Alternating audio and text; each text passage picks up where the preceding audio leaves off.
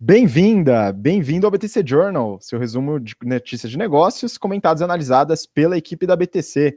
Meu nome é Gustavo Habib, eu sou instrutor de Soft Skills e Marketing pela BTC e hoje, dia 17 de julho de 2019, nós falaremos sobre Via Varejo e sua busca por pessoas de digital, variação no preço do minério, startup de hortaliças recebe investimentos, Empresa do setor de educação na área da saúde se prepara para IPO nos Estados Unidos. Banco Inter, as ações e seus resultados. E também estratégia e resultados da Movida. E para falar um pouco mais sobre esses assuntos, estou aqui, como de costume, instrutor de finanças corporativas, evaluation e estratégia da BTC, Renato Aracac. Fala, Renato, como é que estão as coisas? Fala, Gustavo, tudo bem? Temos um, um, novo participante aí, mas depois ele se apresenta. É, fala, pessoal, tudo bem? Bom, queria agradecer todo mundo que compareceu ao BTC Athletics aí no sábado. Foi muito legal, foi um churrasco onde a gente conseguiu confraternizar alunos e ex-alunos da, da BTC. É, tivemos algumas conversas bem interessantes, né? Porque somos nerds, então falamos sobre negócios também no meio do churrasco, né? no meio do futebol. Mas é, essa semana tem bastante notícia interessante. E as turmas do GBP vão começar agora dia 27. Então, estamos aí no, na, no pré-preparatório aí do negócio, né? Bastante ansiosos. E ainda temos algumas vagas remanescentes, caso vocês ainda tenham interesse de participar do nosso curso de negócios e ter todas essas discussões, entre no nosso site www.btcompany.com.br barra GBP, General Business Program. E vamos nessa que tem bastante coisa para a gente falar. Isso aí, né? Só comentando, né? A gente teve o evento para alunos e ex-alunos e instrutores, o BTC Athletics. Então, tem resquícios até hoje do nosso futebol, né? Pelo menos para mim, né? E foi um evento bem bacana, com churrasco, os ex-alunos confraternizando, foi muito legal. Né? E também aproveito para pedir para você que está vendo pelo YouTube, se inscrever no canal, curtir o vídeo, né? fazer aquela divulgação básica que ajuda bastante a gente, e também seguir a gente no Instagram, instabtcompany. E hoje, como o Renato comentou, temos um novo participante, Lucas Sea. Lucas, se apresenta, fala um pouquinho de você. Primeira vez que você está aqui, o Lucas, só introduzindo, ele é um dos nossos instrutores de Business Modeling. Fala, Lucas, como é que estão as coisas?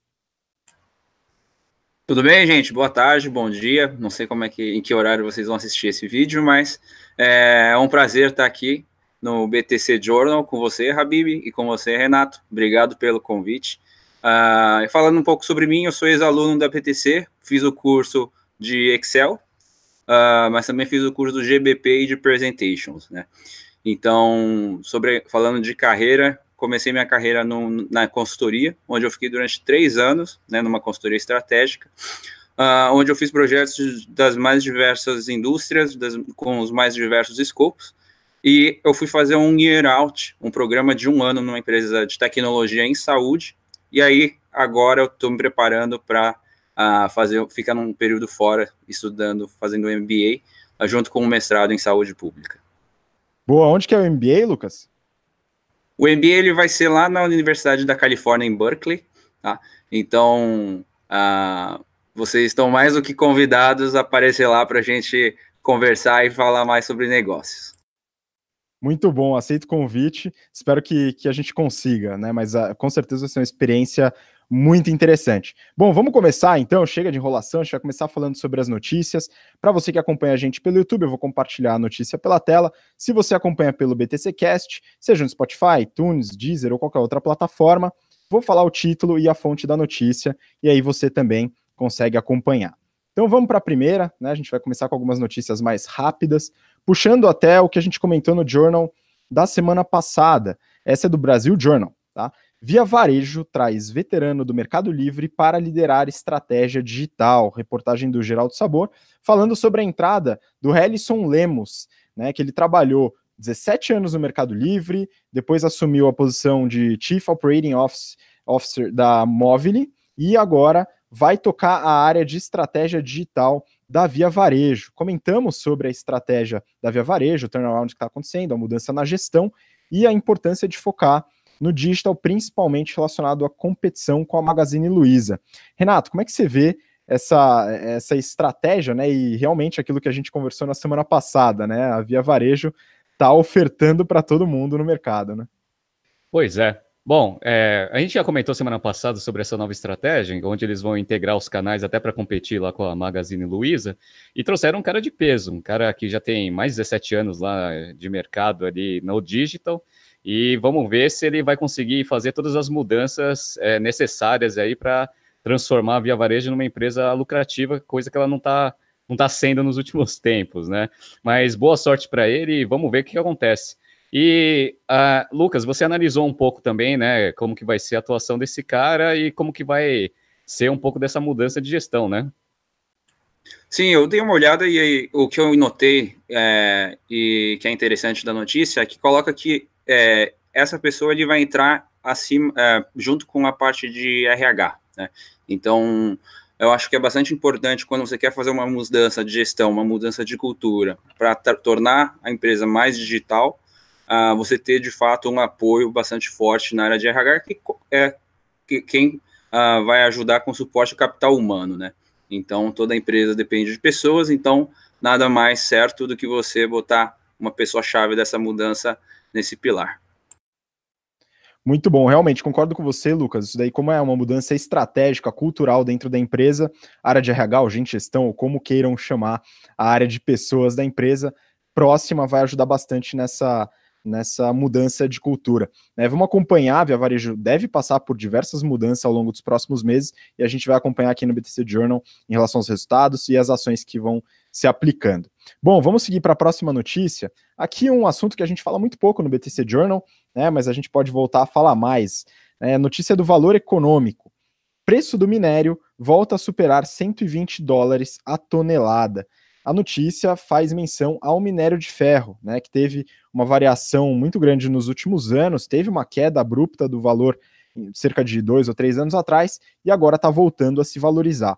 Renato, como é que você vê essa mudança no preço do minério? E foi você que sugeriu essa notícia, né? De onde veio a ideia de falar sobre o minério de ferro? Bom, eu sugeri para a gente colocar isso em pauta, mesmo porque foi uma, um tema de discussão no meio do churrasco lá do BTC Athletics. Eu trabalhei na Uzi Minas e eu gostei bastante desse setor e a gente tem a, alunos e ex-alunos que trabalham no setor também. É, aqui no Brasil, a gente percebe que tem né, a, a Vale, que é uma das maiores do mundo, e tem as siderúrgicas, que fizeram o processo de verticalização, que a gente discute bastante nas nossas aulas de estratégia, é, indo também na parte de mineração. E a gente já analisou aqui algumas empresas e percebeu que nos últimos tempos, é, o que vem carregando boa parte do resultado dessas siderúrgicas é a área de mineração, ou seja, está valendo mais a pena vender o minério do que transformar ele em aço e sair vendendo, né? É, o preço ele deu uma chicotada forte aí em 2019, principalmente porque aconteceram alguns fatores, né? Brumadinho, todo mundo conhece, né? Isso daí é, é uma causa nacional, mas também teve um ciclone lá na Austrália que prejudicou bastante lá as entregas de minério de ferro da BHP Billington e da Rio Tinto. Então, a oferta ela ficou prejudicada e a demanda ela vem aumentando, principalmente porque a China ela vem crescendo em taxas é, boas né? E eles vêm investindo bastante em infraestrutura e na parte de habitação. Então, o que o está acontecendo? Eles estão consumindo o estoque que eles têm, esse estoque está diminuindo, já está bem baixo, e agora a oferta ela deve aquela queda. Então, o que acontece, né? Quando a demanda é maior que a oferta, o preço sobe.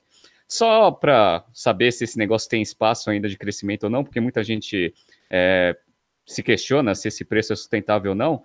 É, lá em 2011, 2012, é, o minério de ferro ele já passou, a tonelada já passou a ter o valor de 187 dólares a tonelada. Então, é, obviamente lá o ritmo de crescimento da China era muito maior. Mas assim, dado que a oferta ela não vai se corrigir no curto prazo e a demanda ela vai continuar forte, é, a tendência é que esse valor ele se sustente ou eventualmente ele dê uma subidinha. Só que como subiu muito rápido, né? Talvez ele dê uma acomodada. Vamos ver. É, o que vai acontecer é que a gente vai ver resultados da CSN, resultados da Uzi Minas e todo mundo aí que tem essa área de mineração ser sustentado aí pelos próximos trimestres pela essa área de mineração e não por siderurgia. Vamos ver. Muito bom, vamos continuar acompanhando, né? Realmente é um, é um modelo que depende muito de oferta e demanda, né? Então, com redução na oferta devido a esses problemas que aconteceram e a demanda eventualmente aumentando, a gente vai ter esse aumento do preço consequentemente. Vamos seguir, próxima notícia. Tá? A gente vai falar sobre uma startup agora, né? A notícia do valor econômico. Título é: Startup recebe 2 milhões para a produção urbana de hortaliças. Essa notícia diz respeito a Pink Farms. Pink Farms é uma empresa que desenvolve essas produções de hortaliças em ambientes fechados, né? Então, são produções que eles colocam com a técnica de hidroponia, né, dentro desses ambientes para poder facilitar a produção em grandes centros, assim por diante, né? Renato, como é que você vê essa startup, né? Você chegou a, a, a ler um pouquinho sobre esse modelo e o Lucas também, depois eu queria que ele comente um pouco mas tem alguns aspectos interessantes aí desse modelo, né, em comparação com hortaliças em outros ambientes fora urbano, né? Sem dúvida. A gente já discutiu aqui algumas startups nessa área de alimentação. Por quê? Porque a gente já falou sobre macro trends, é, problema de alimentação, etc. E isso daí também vem um pouco em linha aí dessa tendência. É, isso daí não é novo, isso daí já existe há algum tempo. A maior empresa que faz, né, mais ou menos nesse modelo, fica lá nos Estados Unidos, em New Jersey, que chama Aerofarm. E eles fazem uma coisa muito parecida com o que né, essa startup vai fazer. Uma coisa que eu achei muito interessante dessa startup, né, e é por isso que a gente está falando dela também, é que ela foi fundada por três pessoas, sendo que duas fizeram GBP, né? E é o Matheus e o Rafael de la Libera. Então, ambos fizeram o GBP lá em 2013, 2014 e aí foram empreender e foi, né, desejamos sucesso para todo mundo. O que, o, uma coisa interessante disso daí é porque você vai fazer a produção, obviamente, né, nos centros, ou seja, bem próximo do mercado consumidor, bem diferente, né, do, do método tradicional. E, e a, essa hidroponia, ela tem uma, esse processo todo, ele tem uma eficiência muito grande, né? Então eles conseguem reduzir o ciclo desde a parte de plantio até a colheita fazer esse negócio entre 35 e 40 dias, contra 55 a 70 do método tradicional. Ou seja, o que acontece? Você consegue girar né, a sua produção mais rápido do que um, uma terra, um solo tradicional. Né? Obviamente tem né, os contrapontos, mas eles conseguem fazer entre 11 e 12 ciclos por ano contra 6 né, da, do método tradicional. Então, o que acontece é, existe uma, uma produtividade maior, isso é ótimo, né?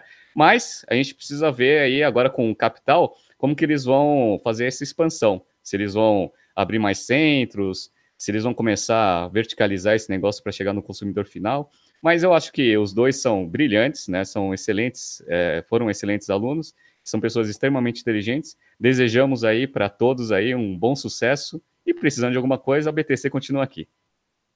Isso aí, Lucas, tem algum comentário? Talvez você tenha conhecido esse pessoal, né? Acho que foi contemporâneo seu no Journal Business Program.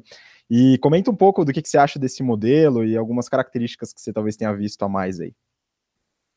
Exatamente, Habib. O Matheus e o Rafael, eles foram é, colegas de sala comigo, então na, no mesmo semestre que eles fizeram o GP, GBP, eu também estava fazendo o GBP, então conheci eles pessoalmente.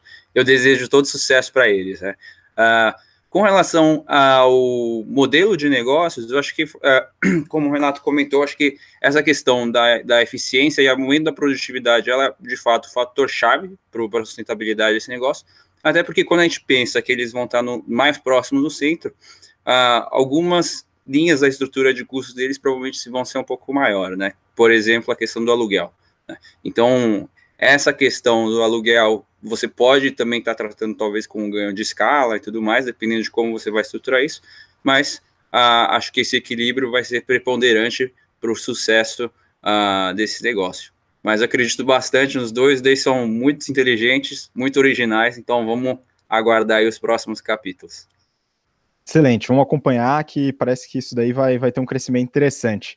Bom, vamos compartilhar a próxima notícia, tá? Essa daqui é do Brasil Journal. E o título é o seguinte: tudo sobre o IPO da AFIA, a plataforma de educação médica que já nasce unicórnio. Né? Então, vamos para mais um unicórnio, provavelmente no nosso reino encantado. Né? A notícia comenta sobre esse IPO, que tá, é um IPO de certa forma discreto, né? e a AFIA é uma empresa que mesmo fora dos holofotes, ela tem uma abrangência muito grande no país. E esse IPO não vai ser feito na B3, né? A ideia é fazer o IPO na Nasdaq, assim como a Arco Educação, que é uma empresa que avaliamos no BTC Journal algumas semanas atrás. Se você não viu, não deixa de acompanhar. A gente fez uma análise completa da Arco Educação, que abriu capital na Nasdaq, tem resultados muito interessantes, né? Já deixou de ser startup há muito tempo e é muito interessante e tem uma certa relação com a AFIA, que a gente vai comentar agora. Renato, você deu uma olhada nos números, né? Ela já lançou o prospecto S1 oficial lá nos Estados Unidos. Como que tá essa empresa, hein? Vamos lá, eu dei uma olhada né, no prospecto, achei bem interessante mesmo, porque é um setor que eu não conheço muito. Então, eles né, tentam justificar bastante né, o critério de crescimento deles baseado em algumas variantes. Então, primeiro, né, como que é formado um médico no Brasil, né? Geralmente até mais ou menos uns seis anos ali na faculdade, e aí depois tem a especialização, porque quando você termina a faculdade de medicina, você é um generalista, né? Então, você faz a residência e aí você vira um especialista. Esse processo gira em torno de 8 a 10 anos. Ou seja, os médicos eles demoram bastante ali para se especializar. Só que isso daí, ele é mais curto do que nos Estados Unidos. Nos Estados Unidos, geralmente, você demora de 11 a 15 anos para ser um especialista, porque você tem que fazer um undergrad, depois medical school, depois a residência. Então, isso daí é uma das coisas que eles, né, obviamente eles vão abrir capital lá na Nasdaq, eles estão mostrando que é, é diferente, né, nos Estados Unidos e no Brasil. No Brasil é mais rápido, né, para você ser um, um especialista. E aí, obviamente, esse mercado tende a crescer por vários outros fatores. O Lucas, ele né, gosta bastante desse setor. Eu queria até que você comentasse um pouco de algumas tendências, alguns números aí que você analisou e você analisa, dado que você eventualmente também já trabalhou nesse setor. Certo, Renato. Eu acho que, é, primeiro, com relação à AFIA, né? Então, de fato, eu acredito que a educação médica ela, pode, ela, ela vai ajudar bastante na, na questão da, do, da saúde do Brasil, né? E eu acho que faz bastante sentido. O modelo de negócio deles está baseado numa premissa principal, que é a questão a, da formação de médicos, né? Aqui no Brasil, eu estava levantando os dados da CFM, que é o Conselho Federal de Medicina do Brasil, e no Brasil, eles estimam que tenha em torno de 450 mil médicos hoje atuando no país. Né? Quando a gente olha isso num índice uh, relacionado à população, então, quantos médicos existem a cada mil habitantes, uh, o índice do Brasil está próximo de 2, tá? Está em 1,85. Tá? A organização dos, dos, da OECD, que são os países que estão na cooperação de desenvolvimento econômico, eles têm esse índice em 3,3, né, ou seja, muito superior ao do Brasil. E mesmo quando a gente olha dentro da região latino-americana, você pega países como a Argentina, uh, que tem 3,9, ou até mesmo o, o México, que tem 2,2 médicos a cada mil habitantes. Né? Então, de fato, o Brasil ele tem uma escassez de médico, então faz bastante sentido uh, ter essa empresa investindo na, na educação uh, e na formação de profissionais. Boa. Então, acho que esse é o primeiro ponto. Uh, os outros pontos, acho que do, do, modelo de negócios deles, eles têm um, uma, uma, segunda vertical, que é para o curso de especialização, né? E o terceiro é, a, é a questão do modelo de você ajudar na preparação de, da residência, né? E a questão da especialização, acho que é bastante importante citar aqui, que no Brasil e também no mundo existe uma tendência dos médicos ficarem cada vez mais especializados, né? Então, no Brasil, cerca de 60% dos médicos que atuam, eles já possuem algum tipo de especialização, né? E essa é uma tendência que vai continuar crescendo. Então, cada vez mais os médicos vão procurar se especializar, até mesmo porque existem novas áreas de atuação, novas fronteiras da medicina que vão surgir, né? Então, uh, eu acredito que a Apia está bem posicionada uh, atuando nessas três frentes. E uma coisa que eu achei bem interessante, alguns dados que eu levantei também, fiquei até puto, né? Porque né, escolhemos o curso errado, né? Infelizmente somos três engenheiros aqui. É, devia ter feito medicina, né? Aqui no Brasil, quem faz medicina, só a quantidade total de pessoas formadas em medicina, 97% está empregado, ou seja, quem não trabalha é porque não quer né? Você já viu que existe um déficit aí de número de, é, de médicos no Brasil. Aí tem o salário, tem uma análise de salário médio, né, do médico em comparação com outras carreiras. Aí eu peguei o do engenheiro. É, o salário médio, né, a remuneração média aí de um médico é quase o dobro de um engenheiro no Brasil. E aí o que acontece? Para uma empresa de educação, você faz um investimento muito grande na, no ensino, né? Porque você tem que ficar lá na faculdade, especialização, etc. Né? E aí eles fizeram outra análise que o payback né, de, desse investimento que você faz em educação versus o quanto que você vai ganhar, dado que o salário é alto, ele também é duas vezes mais rápido do que o de engenheiro. Ou seja, a gente escolheu o curso errado, né? Infelizmente. Só que, obviamente, eles mostram que isso daí tem um potencial gigante no Brasil, esse, esse fato deles serem nichados nesse segmento que é o segmento de saúde. Contando um pouco da história do, do negócio, é, começou lá em 1999, com algumas escolas de, de medicina. E aí eles foram crescendo, foram se especializando, foram fazendo algumas aquisições, criaram uma plataforma online que chama MedCell, e aí começaram a se expandir bastante. O IPO, basicamente, é para eles conseguirem injetar capital na empresa e continuar esse processo de consolidação. É, em, em, alunos formados, eles são os maiores do Brasil, né? Passando até essas instituições que a gente conhece, que é a Crota, o Estácio, etc. Tá? Eu peguei os números aqui de 2000, só para gente, 2018, só para a gente ver o tamanho do negócio. Eles tiveram uma receita líquida em 2018 de 334 milhões de reais contra 216 de 2017, um belo de um crescimento, né?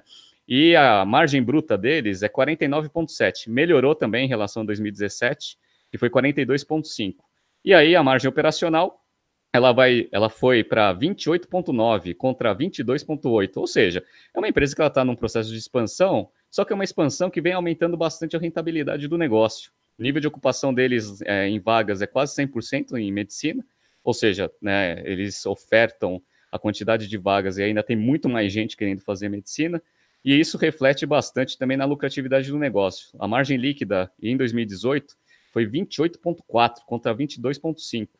E aí o que acontece? Né? Em 2019, eles já divulgaram também o resultado do primeiro trimestre e está bem melhor em relação ao primeiro trimestre de 2018. Ou seja, estão mostrando bons números para fazer essa abertura de capital. Parece que a demanda para o IPO já está três vezes maior do que eles estavam esperando. Ou seja, esse IPO ele vai sair, provavelmente ele vai sair no topo né, da, da margem ali que os bancos é, estipularam. Vamos ver, né? Para a gente é ótimo, né? A gente que trabalha com educação, quanto mais empresas de educação abrir capital, vai deixando esse setor mais quente. Quem sabe a BTC não vira também, né? Uma empresa listada na Nasdaq, vamos ver, né? Só que não pode ser BTC, porque BTC é, o, é a sigla do Bitcoin, né? A gente tem que inventar uma sigla diferente. É, aí complica. Só do, dois complementos rápidos, né? O primeiro é que no semestre passado do GVP tivemos uma quantidade anormal de pessoas vindo da área da saúde, né? Médicos, pessoal de veterinária, enfermagem, odonto e outras áreas relacionadas. Né? Então, um abraço para todo mundo que fez o GVP e que conseguiu, né? Uma coisa que as faculdades de medicina passam muito longe, que é o conhecimento em finanças. Tá, e o pessoal acho que conseguiu complementar bastante, vai ajudar a montar os seus consultórios, fazer essa gestão. Acho que é bem interessante. E um outro ponto, só para complementar, a divisão de faculdades, né? Então, essas divisões vocês comentaram, de faculdades, o ensino à distância da Medcel e as especializações. Né? Nas faculdades, apesar do foco ser medicina, eles também têm outros cursos, dentre eles engenharia, mas o grande foco é medicina.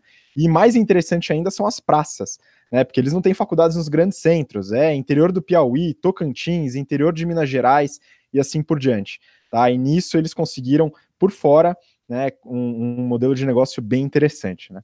Bom, vamos seguir então para a próxima notícia. vou compartilhar com vocês é, a, também do Brasil Journal essa notícia, tá? Um pouquinho mais antiga, mas acho que é interessante falar porque alguns alunos comentaram bastante, né? Porque a ação do Banco Inter está explodindo na bolsa. Reportagem do Geraldo Samor, né, falando sobre alguns aspectos é, de ações do Banco Inter. Vocês têm conta no Banco Inter, pessoal? Renato, Lucas? Olha, eu não tenho, eu sou extremamente conservador, meu negócio é Itaú, e sem querer fazer nenhuma propaganda para o Itaú. É que eu já fui Santander e já fui Bradesco, e eu prefiro o Itaúzão, eu sou bem old school. E você, Lucas? Banco Inter já tentou ou não? Não, ainda não experimentei. Uh, eu fico entre o Itaú também e o Nubank. Boa, eu, eu, eu tenho essa, essa, esse ímpeto de experimentar esses novos mercados dos bancos e fintechs, né? Então, Nubank, Neon, é, Original, Inter, é, C6, né? Todos esses eu tenho ou tive, né? O Banco Inter tem uma plataforma bastante funcional, é bem interessante. Eu acho que vale a pena a gente analisar alguns dados aqui, tá? É, só falando em relação à reportagem, né? Porque as ações estão crescendo bastante, elas cresceram muito, né? Mais de 35% no último mês, foi um negócio bastante anormal, né? Mas tem algumas explicações em relação à estrutura das ações do Banco Inter. Eles passaram, né, estão passando por duas grandes mudanças nessa estrutura das ações. A primeira é o que eles chamam de desdobramento. Né? O que é o desdobramento das ações? É algo bastante simples, né? Então, suponha que uma ação do Banco Inter preferencial, BIDI 6, custa 60 reais, a partir do desdobramento, que eles separaram essa ação em seis, cada ação do Banco Inter vai valer 10 reais, totalizando aí 60 reais como sendo seis ações, e o valor de mercado ele é o mesmo, não muda absolutamente nada. O que muda é a liquidez das ações, dado que a ação agora está mais barata, o lote fica mais barato, permite as pessoas comprarem mais ações e menos ações, mas o valor não muda. A segunda grande mudança, que aí também é uma das possíveis responsáveis por esse grande aumento, é o que eles chamam de unitização. O que, que é essa unitização? É, o Banco Inter ele tem ações preferenciais, que são ações que não dão direito a voto em conselho, etc., mas tem preferência na distribuição de lucros e dividendos, e ações ordinárias, essas sim com direito a voto. Essa unitização transforma uma unidade de ação, que a princípio vai ser a BIDI 11, né, como sendo um conjunto de duas ações preferenciais e uma ação ordinária. Tá? Isso, do ponto de vista acionário, eu, eu, eu realmente não entendo qual que é a grande diferença, mas a subida das ações se deu pela compra de mais ações preferenciais, para que, os, que os, os acionistas atuais consigam obter essas ações unitizadas, né, essa nova ação, sem ter nenhum prejuízo, dado que agora ela que vai ser responsável pela grande liquidez. Tá? Mas o Banco Inter, além disso, ele brilha os olhos porque é um banco 100% digital, nova é a nova, nova tecnologia nos bancos, vai quebrar os bancões, etc. Então eu resolvi fazer uma análise dos resultados. Tá?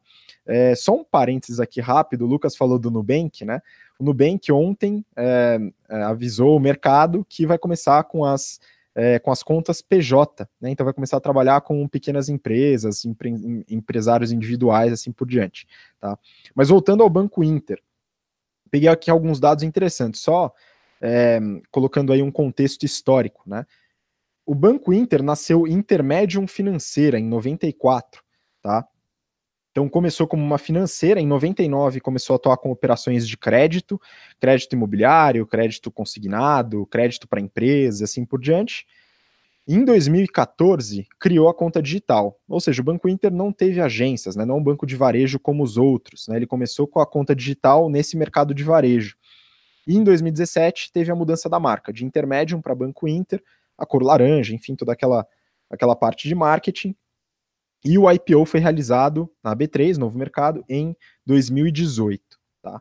A partir de lá teve uma subida bastante forte aí das ações. Né? Ele é o primeiro banco 100% digital né, e isento de tarifas. Né? Então, Hoje ele se mostra como um banco que não cobra tarifa para praticamente nada, né? Ou nada. Eu precisava até entrar em detalhes, mas eu acredito que nem taxa de corretagem eles cobram mais. São mais de 2 milhões de correntistas. E ó, no primeiro TRI de 2019, foi uma média de 8.500 correntistas por dia útil, né, a mais no Banco Inter. É nada como ter uma conta sem burocracia para entrar, né? Acho que facilita bastante esse negócio. E quando você fala de TED gratuito, né, acho que o pessoal também brilha o olho. É, teve uma parceria recente com a WIS, Marketplace de Seguros, para poder oferecer mais produtos para os seus clientes. E alguns dados aqui do primeiro TRI. Tá? Então, custo de aquisição de cliente, um dado que eles separam, R$ 21,53 por cliente, é o custo de aquisição de cliente. Aí tem toda a parte de captação e marketing também. Né? Teve uma redução de 4,8 em relação ao mesmo período do ano passado. E aqui, Renato, tem um ponto interessante. Né? Um dos responsáveis, possivelmente, por essa redução do CAC é o NPS. O NPS deles é de 71. É o maior NPS do setor bancário, o que quer dizer que os, os clientes estão bastante satisfeitos com esse modelo. Né? E com o NPS maior, um índice de satisfação de cliente maior, os clientes acabou indicando e reduz o custo de aquisição de cliente. Você só explica rapidinho o que, é o NPS. Né? O NPS, o último, o último NPS da BTC, acho que foi bacana também, né? Foi, nosso NPS é alto, a gente está lá no top 10 né, das instituições de ensino. Estamos chegando lá na instituições de ensino mundial, tá? No, no Brasil, medido, parece que a gente é o maior. Mas enfim, é, o Net Promoter Score, que é o NPS, ele é um índice que ele foi criado ali por um ex-consultor da BEM, e ele tem toda uma teoria, até o livro que, que detalha bastante o NPS, chama, chama The Ultimate Question. Então ele fala que existe bastante força nesse tipo de pergunta. Provavelmente vocês já receberam alguma, é, algum e-mail perguntando assim, ah, de 0 a 10, quanto que você está propenso a indicar essa empresa para um amigo, um familiar, né? Parece que tem toda uma teoria por trás que ele vai fazendo essas contas. Ele você tem que fazer uma continha lá de padeiro, lá que é ah, quanto você tem de promoters, tem os neutros e tem os detratores, né? E você chega nesse índice aí de 71. Quanto mais alto isso daí, melhor. Ou seja, você vai ter mais é, promoters, ou seja, pessoas falando bem do, do seu negócio. Por que, que, isso é importante? Porque esse índice ele mostra a sustentabilidade do crescimento né, do, do seu negócio. Quanto maior o NPS, mais gente falando bem do seu produto ou serviço, mais, consequentemente, mais pessoas, né, clientes novos entrando para você. Então, esse índice é um índice que a gente, aqui na BTC, a gente monitora é, fortemente. E todas as outras empresas agora começaram a monitorar também. Por quê? Porque isso daí ele mostra a sustentabilidade do negócio no longo prazo. Então, é ótimo que o Banco Inter ele tenha esse NPS alto em relação a todas as instituições financeiras. Exatamente. Esse é um ponto positivo quando a gente compara Nubank e Banco Inter, né, esses novos bancos que dão muito foco para o atendimento ao cliente, com os bancos tradicionais. Né? Então, isso é algo que, com perenidade a longo prazo, ajuda bastante. Agora, vamos para os financials, que eu acho que é importante. Né? Banco tem um DRE um pouco mais, um pouco diferente das empresas que a gente costuma avaliar aqui, né? eles começam falando sobre a receita de intermediação financeira, que é o core business do banco, né? Ou seja, o spread bancário, quanto que eles ganham é, de, de empréstimo, crédito, etc., em relação a custo de captação e outras despesas de intermediação financeira. Né? Receita de, intermedia de intermediação financeira do Banco Inter no primeiro TRI foi de 172 milhões de reais, tá? Milhões. Ou seja, um valor é, razoável, mas não tem nem um pouco de comparação com os grandes bancos, tá? É, só para ter uma ideia de, de, tamanho, o Itaú, no primeiro TRI de 2019, é, de receita, chegou a quase 30 bilhões de reais. Então, são valores bastante diferentes. Né? Dessa, desses 72 milhões, é, 56,7 é de crédito imobiliário, 56 de crédito pessoal, 20, quase 26 de crédito para empresas, tá? e 33 milhões de aplicações financeiras, né? O banco fazendo suas próprias intermediações. Despesa de intermediação financeira, 76,7 milhões, né? É, e grande parte dessa despesa está em captação. Tá, então, essa captação é custo de emissão de dívida pelo banco, CDB, que o Banco Inter emite, letras financeiras, letras de crédito imobiliário, etc. Tá, tudo isso passa por esses custos. E uma coisa relevante aqui é o PDD, né? Então, a provisão para créditos de liquidação duvidosa. Todo banco tem que colocar no seu resultado o quanto ele imagina que não vai receber dos créditos que ele emitiu, né? Quanto de, de, de default ele vai receber, tá? E aqui está 22,3 milhões, é um número razoavelmente alto é, em relação às despesas financeiras, né? Legal. E aí tem as receitas de serviços, tá? Que aí entra depois no resultado financeiro. 38,5 milhões. Isso dá 26,5% da receita total. E o Banco Inter é, tem colocado esse aumento das receitas com serviços como um ponto positivo. Tá? Eu já coloco minha visão, eu, eu vejo de outra forma. Né? Mas o que, que, são receitas de serviços? Tarifas bancárias, taxas de corretagem, cartão e, e, intercâmbio, e uma receita de floating, né? Então ele pega o que você depositou, o que você tem de conta corrente, e aplica aquele dinheiro. Isso também entra como receita de serviço. Né? No final, Renato, Lucas, lucro líquido no primeiro TRI, 12 milhões, tá? 12,1 milhões de reais. Né? Então, bastante pequeno se comparado aos outros bancos, né? Bem modesto, né? E aqui tem dois pontos interessantes, né? Específicos para banco. O primeiro é o que eles chamam de índice de eficiência. Né? Índice de eficiência o que é? É a despesa financeira em relação às receitas. Esse índice foi de 79,7%. É, pode passar alguma impressão errada para quem acompanha isso pela primeira vez, mas quanto maior o índice de eficiência, pior, quer dizer que as suas receitas estão ocupando cada vez mais das suas despesas. Esse índice é, teve uma, uma, um aumento, né, teve um prejuízo aí de 18 pontos percentuais em relação ao primeiro TRI de 2018, né, muito por causa do aumento das despesas, tanto financeiras como despesas operacionais. E o outro índice aqui para finalizar essa análise é o índice de Basileia, né, então teve todo o acordo de Basileia tal para é, para identificar a saúde financeira e solvência dos bancos, e esse índice ele é calculado né, com a, o patrimônio de referência do banco sobre os ativos ponderados a risco. O que isso quer dizer? Né? Ativos ponderados a risco são créditos, principalmente, empréstimos que o banco realiza, que está na sua estrutura de ativos, mas que tem risco tanto de, de PDD como outros riscos associados. Tá? Esse índice no Banco Inter está de 25,8%. Teve um aumento de 10 pontos percentuais em relação ao mesmo período do ano anterior. Isso muito baseado no aumento de patrimônio líquido do banco. Teve um aumento recente de patrimônio, né, tanto em relação às ações, etc. Mas esse aumento foi responsável por, essa, por esse índice mais alto. Só como referência, o Itaú, é, eu não estou com o dado exato aqui, mas está entre 16% e 18% o índice de Basileia, se eu não me engano, e o mínimo aceito pelo, pelo acordo de Basileia é 8%. Tá? Que, que isso quer dizer, né? O significado desse índice? Quer dizer, o tanto de patrimônio que você tem num total de ativos que você oferece como produtos e serviços do banco. Tá, então o banco não tem todo o dinheiro que ele empresta em patrimônio ali, então você tem um certo risco quando esse índice começa a diminuir. No geral, tá? Eu acredito que é um resultado interessante, não? É, é uma startup que já lucra, né? Isso já é um, um ponto muito positivo, ao contrário do Nubank, que ainda está com um prejuízo bastante forte, né? E eu vejo que aumento de receita de serviços em porcentagem da receita total legal, a estratégia do Nubank, do, do, Banco Inter, de fortalecer os serviços bancários, etc. Mas o volume de, de dinheiro que um banco faz está nas intermediações financeiras, tá? Então, ao fazer o foco em serviços financeiros, serviços bancários, etc., se distancia dessa competição com os grandes bancos. Estava falando de Itaú, Santander, Banco do Brasil, Bradesco, etc., né, a receita com intermediação financeira é muito grande. Né, quando se fala de créditos imobiliários, de créditos para empresas, tudo isso tem um, um, mercado muito grande, faz com que você consiga ter uma estrutura maior. Então, uma crítica que muita gente faz, ah, os bancos grandes, eles têm muitas agências. Sim, mas eles têm uma receita de intermediação financeira que paga as agências e sobra muito mais do que sobra, por exemplo, o Banco Inter. Por isso que Itaú e as outras empresas têm uma margem muito mais alta que a do Banco Inter hoje.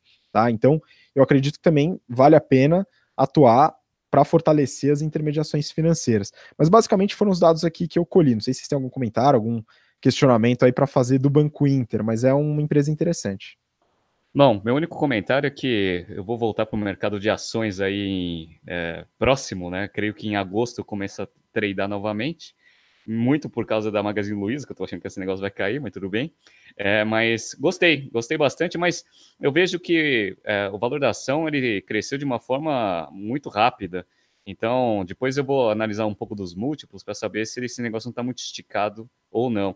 Inclusive, essa parte de liquidez que você comentou logo no início da, da notícia, ela dá uma ajudada forte ali, na, na, obviamente, no trade, porque você aumenta a liquidez diminuindo o valor do lote mínimo, é, e tem um efeito de curto prazo que faz geralmente o negócio subir quando tem uma expectativa boa, né?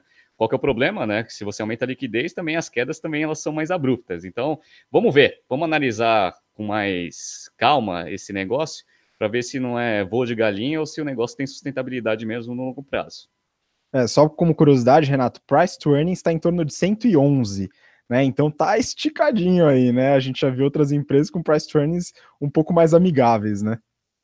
Pois é. Bom, vamos ver, né? Tem que comparar lá com o Itaú, tem que comparar lá com o Bradescão, Santander, e vamos ver, né? Tá todo mundo apostando que esse negócio vai ser o futuro, mas eu continuo extremamente conservador lá no Itaú, o meu dinheiro na poupança. Boa, boa, poupança é ótimo. Bom, vamos seguir para a última notícia do, do dia, tá? Vou compartilhar a tela com vocês. Essa notícia é do valor econômico, e o título é o seguinte: Movida anuncia oferta de ações que pode movimentar até um bilhão de reais. A notícia diz respeito a uma oferta primária e secundária de ações, um follow-on, né, que a gente já falou bastante aqui. Então, se você não conhece esse termo, volta a alguns journals aí que a gente fala bastante sobre follow-on de ações. A Movida está buscando fazer esse follow-on para gerar caixa devido aí provavelmente às suas estratégias. Então, pessoal, vocês deram uma analisada boa nos números, os resultados da Movida. Movida é uma empresa de aluguel de carros, para você que não conhece, né? Concorrente da Localiza, que é uma empresa que já avaliamos aqui no Journal também, né? E a gente vai fazer esse comparativo avaliando agora a Movida. Renato, você viu os números? Me diz um pouquinho como que está a situação e até esse follow-on. Vamos lá. Bom, a notícia é bem interessante porque ela mostra que a empresa ela vai tentar fazer uma captação e também né, os sócios vão embolsar um pouco de dinheiro, né? Vai ser uma oferta primária e secundária. É, eu gosto bastante desse modelo de aluguel de carro porque eu falo que é basicamente um banco que ao invés de você emprestar dinheiro, você empresta um carro. Então, o que acontece? Você tem lá os carros que você pega com leasing, você compra a frota, e aí você né, faz o empréstimo nesse negócio, e aí, obviamente, você tem que ter a rentabilidade. Só que é uma conta meio complexa para ser feito e precisa ser bem né, estruturada essa operação, por quê? O que acontece é que o ativo ele tem uma depreciação forte, né? A gente sabe que boa parte da depreciação de um carro está logo no primeiro ano. Então, quando você compra um carro, você precisa fazer, né, ver qual que é o timing correto para você vender ele, né? Para você conseguir ainda ter um valor residual. Ou seja, falando um pouco sobre esse tipo de operação, a Movida ela tem três unidades de negócio. Né? Então, ela faz o aluguel do carro né? Então ela tem o carro lá e ela aluga. Ela tem a gestão de frotas de terceiro, que é basicamente a mesma coisa lá para B2B, e tem a parte de seminovos, que é a válvula de escape deles para conseguir vender o, o carro e ainda tem uma margenzinha. Ou seja, você não tem que analisar esse negócio só olhando cada unidade de negócio. Você tem que olhar, obviamente, cada unidade de negócio, até para saber se está sendo eficiente, mas no final do dia, todas elas são correlacionadas. Por que, que eu estou falando isso? Porque a operação de seminovos, ela traz um EBITDA negativo para o negócio. Mas isso não é ruim, porque é a válvula de escape para você gerar caixa e, eventualmente, você renovar sua frota. Tá? Então, beleza. Vamos falar um pouco sobre a, a Movida. Eu peguei os resultados do primeiro TRI da empresa e eles tiveram uma receita bruta aqui de 861, 862 milhões, né? Um crescimento aí em relação ao primeiro TRI de 18 de 32%, ou seja, o negócio está crescendo bastante. É, e aí eles tiveram algumas margens bem interessantes. A margem é, EBIT do negócio, ou seja, o lucro operacional, foi de 28,8%, que tem, não foi tão bom em relação ao primeiro TRI de, de 2018, que foi 31,1%, mas ainda está em linha ali dentro da estratégia deles. Margem EBITDA foi para 43,5% contra 38,2%, ou seja, eles aumentaram ali, né, a eficiência operacional do negócio. Mas como eu falei para vocês, né, é, eu gosto de ver esse negócio de forma integrada. E o melhor índice que a gente consegue ver, né, se eles estão fazendo bom uso do capital operacional, é o que a gente ensina em, na, nos nossos cursos de Finanças Corporativas e Valuation, que é o famoso ROIC, Return on Invested Capital. O ROIC, ele aumentou bastante. Ele foi de é, 9,2 para 11,1. E é legal porque eles colocam também, né? Eles, eles vão monitorando o spread, ou seja, a diferença que eles têm do ROIC com o custo de dívida que eles têm. Esse spread ele subiu de 2 pontos percentuais em primeiro TRI de 18 para 5,6. Ou seja, é o que eu falei para vocês, né? Parece um banco, né? Então é como se ele captasse dinheiro ali a um certo custo e aí ele empresta esse negócio numa rentabilidade maior e aí a diferença disso é a rentabilidade da operação. Então é bem interessante esse negócio é, para a gente analisar, e a gente analisa isso nas aulas de análise financeira, tem até um case né, que é baseado na Movida. Só para a gente entender, eles tiveram um EBITDA de 150 milhões no primeiro TRI. Desses 150 milhões, a parte de aluguel de carros para pessoas físicas, né, que é as lojas que a gente vê, é, contribuiu em 103 milhões. Ou seja, a parte operacional que gera EBITDA para o negócio é o aluguel de carro. Aí tem a gestão de frotas, que também agregou 65 milhões. E o que eu falei para vocês, os seminovos, ele deu um EBITDA negativo de 19. Só que é, aí vai ter gente que vai fazer aquela análise simplista e falou o seguinte: ah, por que, que eles não param de fazer esse negócio de seminovos? Por causa da, da integração da operação. Você tem que comprar, você tem que alugar e você tem que ver o tempo correto para você conseguir é, vender esse negócio. Então é uma operação que eu vejo que é bem interessante, gosto bastante desse tipo de, de negócio. Eles estão tentando captar o negócio por algum motivo que o, né, o Lucas ele vai analisar de uma forma mais integrada. E é, uma coisa que é, que é que quem for pegar os resultados da Movida vai ver de forma bem interessante é que eles colocam lá taxa de ocupação por diária média, ou seja, o quanto que eles conseguem ter de carro disponível, quanto que eles conseguem alugar. Esse negócio ele foi de 74,5 no primeiro TRI de 18 para 76,5, ou seja, mais carros sendo alugados e menos carros sendo parados. Isso daí é até interessante, porque o Lucas ele trabalha numa consultoria, trabalhando numa consultoria estratégica, né? É, a rentabilidade também de uma consultoria estratégica está no nível de ocupação dos consultores, né? Se tem muita gente na praia, né, que o pessoal fala, quer dizer que a consultoria está tomando pau. Agora, quando você consegue ter um índice de alocação em projetos muito alto, você aumenta a rentabilidade e a mesma coisa aqui para a Movida. Então é bem interessante esse negócio. Lucas, você deu uma analisada, né, para saber o porquê que eventualmente eles estão querendo fazer esse, essa oferta, esse follow-on. O que, que você viu? Sim, o que eu vi é que na notícia descreve que eles estão querendo utilizar é, uma parte desse dinheiro, desse capital que vai ser levantado com follow-on para é, compra de novas, novos carros, né? E aí quando a gente analisa os números da Movida, a gente vê que a, a compra de novos carros, basicamente, ele, ele, ele vai se, ocorrer em dois momentos, né? Num primeiro momento, que é para renovar a frota, então a frota começa a ficar velha, antiga, ele pode ir lá e faz a compra de um carro novo. E o outro momento é quando ele quer expandir uh, uh, novos postos de venda, novos postos de, de agência, então você ele precisa, para cada posto, então, comprar uma série de carros dentro da carteira que ele definiu para aquela localidade. Né? Então, essas são as duas grandes alavancas uh, de demanda, que gera demanda para compra de novos carros. Né? E aí, analisando uns poucos números, Renato, o que eu percebi foi o seguinte: é, primeiro, número que eu identifiquei aqui foi a idade média da frota. Né? Eu não sei se você sabia, mas a idade média da frota do aluguel de carro que a Movida tem hoje está em cerca de nove meses, 8,9 meses. Né? Para mim foi super interessante ver que é uma idade é, bem jovem, né? Então é um carro praticamente novo, né? tem menos de um ano uh, de, de, de, de, uso, né? Só que essa idade média ela vem evoluindo. Se eu pego o primeiro TRI de 2018 para o primeiro TRI de, de 19, já teve um incremento aí de 3,8%, né? Nessa unidade de negócio que você já colocou, que é um pedaço dela, mas que a gente tem que ver de forma integrada, né? Que é a parte do aluguel de carros. Quando a gente olha para a segundo business, né, para a segunda unidade de negócio, que é a questão da gestão de frotas, esse número está em 16 meses, 16,2 meses de idade média, né, que representou um aumento de 12,6% em relação ao ano passado. E quando a gente vai para a venda dos carros que são seminovos, ele também traz essa abertura. Então, os carros que eles estão vendendo seminovos estão com 19,1 meses uh, de média de idade. Né? Então, isso também representou um salto de 19% na Idade Média. Então, de fato, a Movida ela tem visto um pouco essa questão da frota começar a ficar um pouco mais uh, velha, vamos dizer assim, apesar de ser super jovem, na minha opinião. Uh, mas, uh, e, é, é, quer dizer, e aí isso pode ser um, um, uma das alavancas onde eles vão utilizar, sim, de fato, esse capital para fazer esse investimento, né?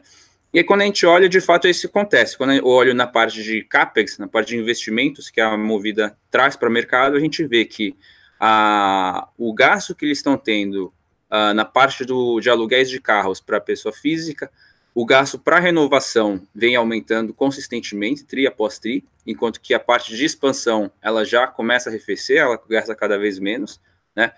Enquanto que na parte na unidade de negócio de gestão de frotas, as do, ambas, tanto a renovação quanto a expansão, elas vêm crescendo uh, consistentemente, né? Então a gente vê aí nessa unidade de negócios que ela ainda tem, então, de fato, crescimento, e por isso que a, a Movida continua investindo tanto em renovação da frota quanto na expansão dela. Tá? Legal. E, o, e a emissão, Lucas, a, a emissão de novas ações, né? O follow-on, vamos dizer assim, as ofertas primárias e secundárias, é, realmente são é, é necessária essa injeção a mais porque é uma empresa lucrativa, né? Então, provavelmente tem uma, uma intenção de expansão bastante forte aí para os próximos meses, né? Sim, é, esse é um, um, ponto interessante, Gustavo, porque quando a gente olha, pelo menos na estrutura de dívida da empresa atual, né, ela está com uma dívida de dívida líquida por EBITDA que está próximo, um pouquinho abaixo de 3, né? Uh, não me parece uma um, um, uma situação emergencial onde você precisa fazer um levantamento de capital. Né? E além disso, como o Renato mesmo, o Renato próprio já comentou, uh, o ROI, que o retorno que eles estão tendo uh, no negócio deles, é acima do que uh, o custo da dívida que eles têm atualmente. Né? Então, é de fato um, um eles colocam como um, uma, um, um potencial uso né, do, do capital levantado, mas uh, não me parece que seja para amortizar dívida ou fazer algum tipo de, desse tipo de, de para esse tipo de alocação. Né? Então vamos aguardar cenas dos próximos capítulos para entender o que pode ser isso. É, uma coisa que, que eu vejo bastante nesse modelo é que, e eu gosto bastante desse modelo de, de, de negócio, porque ele tem, a principal tomada de decisão dele é, é, financeira, ou seja, você tem que ver o quanto que você é, gastou, né, fez de investimento no carro, e aí você tem a curva de depreciação e o aumento né, de manutenção, porque o carro vai ficando cada vez mais velho ele vai tendo um custo de manutenção um pouco maior.